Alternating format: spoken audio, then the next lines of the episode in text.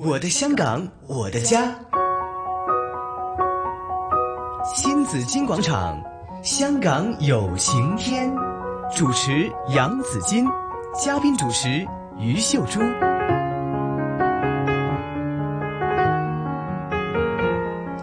继续我们的新紫金广场，香港有晴天，继续要请出今天的嘉宾，还有嘉宾主持，呃，朱姐哈，朱姐你好。子敬好，大家好。好，继续呢，请来是香港罕见疾病联盟会长曾建平，还有呃赖家伟先生来给我们谈一谈这个香港罕见病的问题哈。那么啊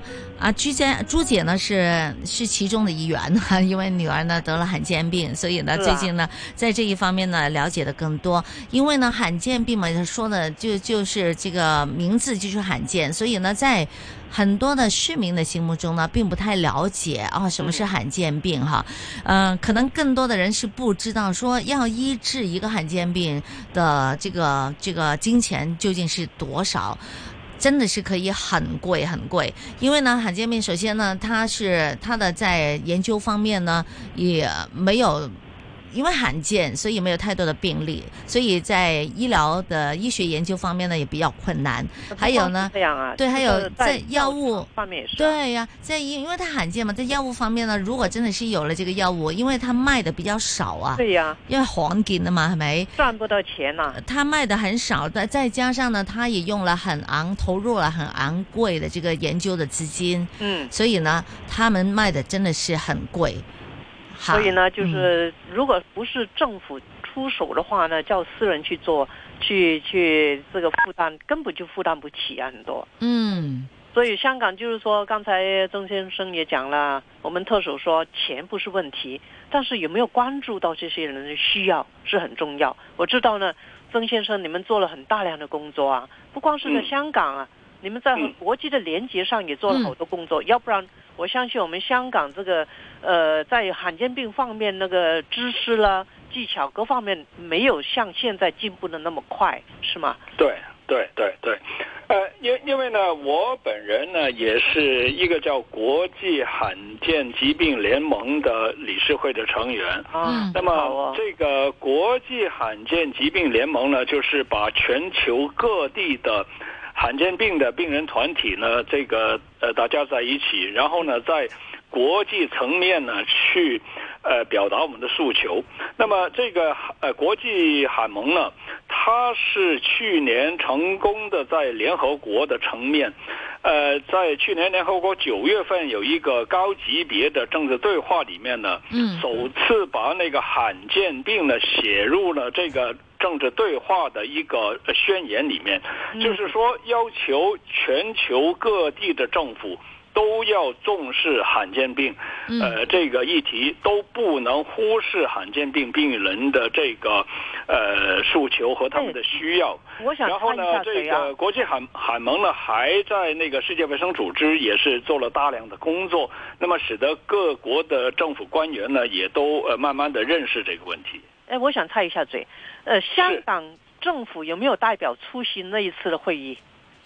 呃，因为香港是属于中国的一个特别行政区，啊，那么那次是中国的驻联合国大使是在那里的张军大使，嗯、而且事前我们也写过呃一个信給。張大使要求他支持这个呃政治宣言，关于罕见病这一部分。嗯。那么现在内地其实对罕见病也是做了很大量的工作，特别是过去三几年，在那个呃那个呃国务院啊，在那个呃这个中央的那个亲自的推动下面，其实现在内地在罕见病方面做的呃这个动作呢，比香港呢，我我我说呢真。是多得多，他们这个花了很大的力气，那迈出很很大的步子呢，去改善罕见病患者那個狀況。嗯，就是中央重视，是，对，所以就那可能在内地的个案也比较多，因为内地人多嘛。当然。所以呢，它的罕罕见的这个在内地可能病例就不少了。对他病例不少，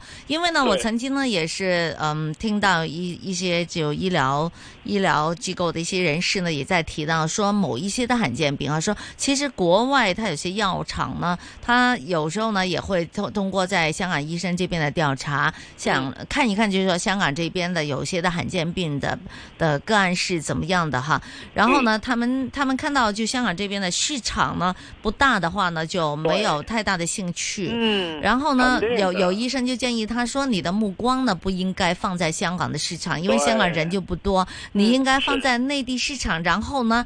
因为在内地市场，那香港的人也可以在内地可以有这个联系嘛，对有些药物因为你，因为他不，他不可能说，比如说他美国，他不可能专门做香港那么小的一个罕见病的市场。但是你要是放眼在中国内地的话呢，大陆他会有更多的病例，然后呢，香港这边的罕见病患者也可以得益，嗯，这样做就不要说做研究，就是说他那个药物那个给批准上市以后啊，嗯有些药厂也没有兴趣来香港呃注册。比如说年前那个行政长官不是出来接过一个请愿，就是那啊个对对对，叫脊髓呃那个呃肌肉呃萎缩症的朋友嘛，是是他，那个药厂已经有药，但是他就不来香港注册，他就说：“嗨，这种药这么贵，呃，你们香港政府也没有承担的话呢，嗯。我来注册是卖不了的，就是干脆就不来。”后来那个行政他们说：“哎，我们政府会承担的。”他们才在香港注册。那么现在，嗯所以那个病人才有药用。你不要说研究，就是就是卖药，它对香港来说也是一个很小很小的市场。对，所以呢，如果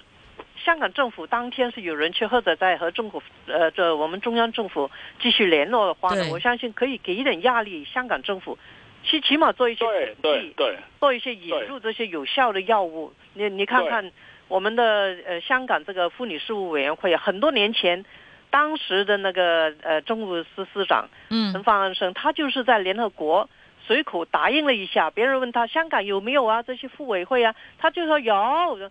其实当时没有，他回来之后就立刻就嗯设立了。对对。所以你说，如果香港政府就要在，我希望能中央政府能够听到我们今天讲的，就能怎么能令香港，就香港是中国的一部分嘛，怎么令香港也可以和世界同一个步伐去关爱一下这些罕见病病人呢？设立一些机制，设立一些政策。嗯我我补充一下，香港呢，当然不是联合国的成员了，但是香港是一个叫亚太经济合作组织的。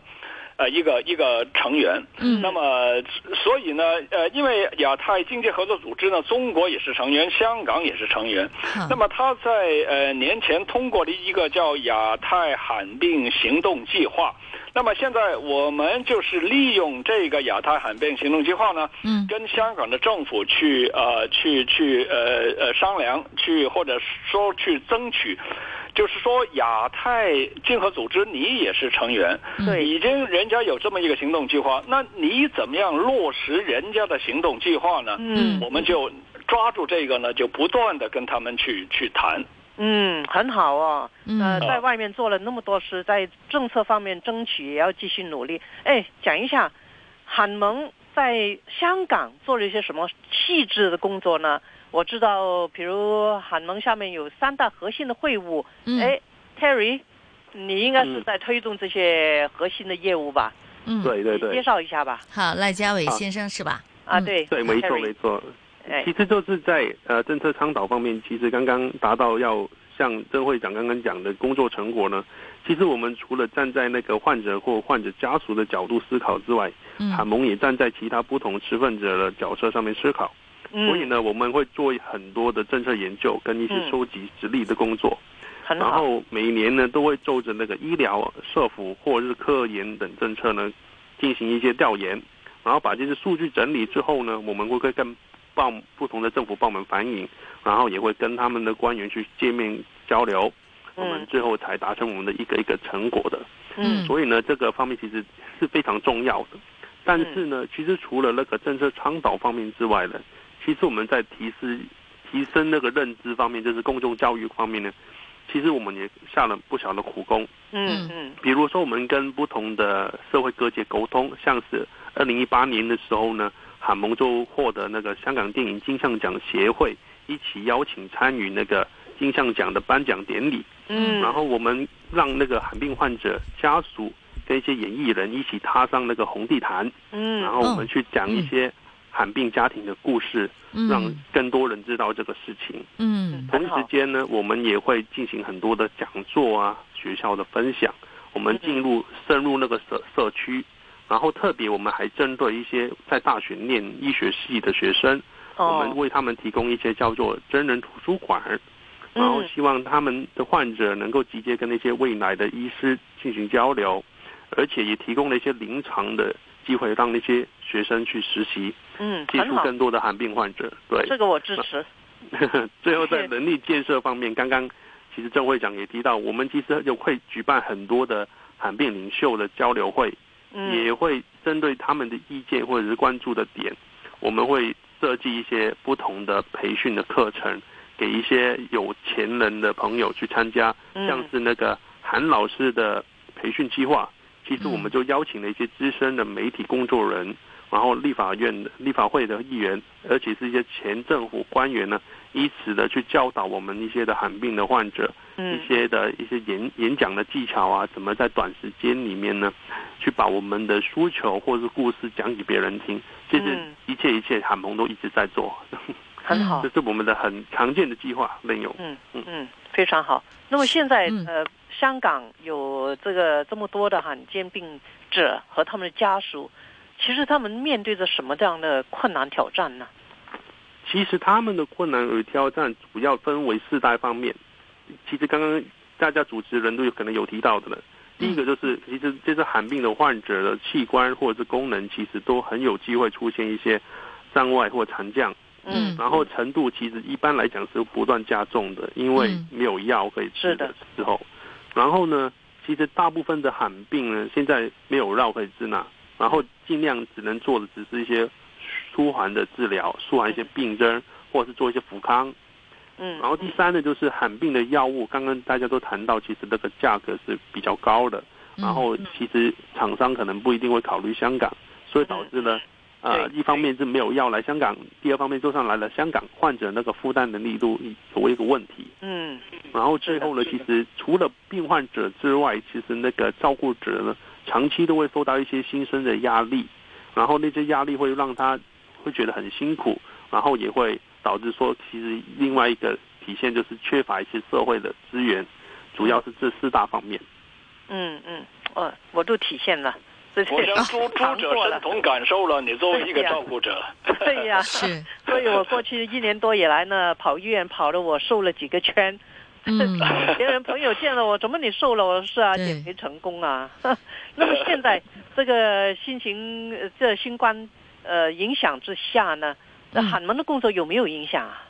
啊、其实有蛮大的影响，可是这些影响会导致我们做一些转变、改变来来继续进行一些我们的工作。嗯像是其实现在大部分的病友活动呢，都需要延期进行或者是取消对。对，一是些原本已经定下来的家访啊，那个计划呢，其实都会改用那个电话方式来进行，因为我们也不想因为这个肺炎，然后就疏远了跟我们会员之间的关系。嗯嗯然后在政策研究方面呢，其实我们以前比较喜欢用面对面的方式来对谈，嗯去嗯，了解他们的意见。可是现在我们全部都用线上进行，这对是对我们来讲是一个新的尝试。嗯然后呢，其实，在那个同时间呢，我们也加强了我们在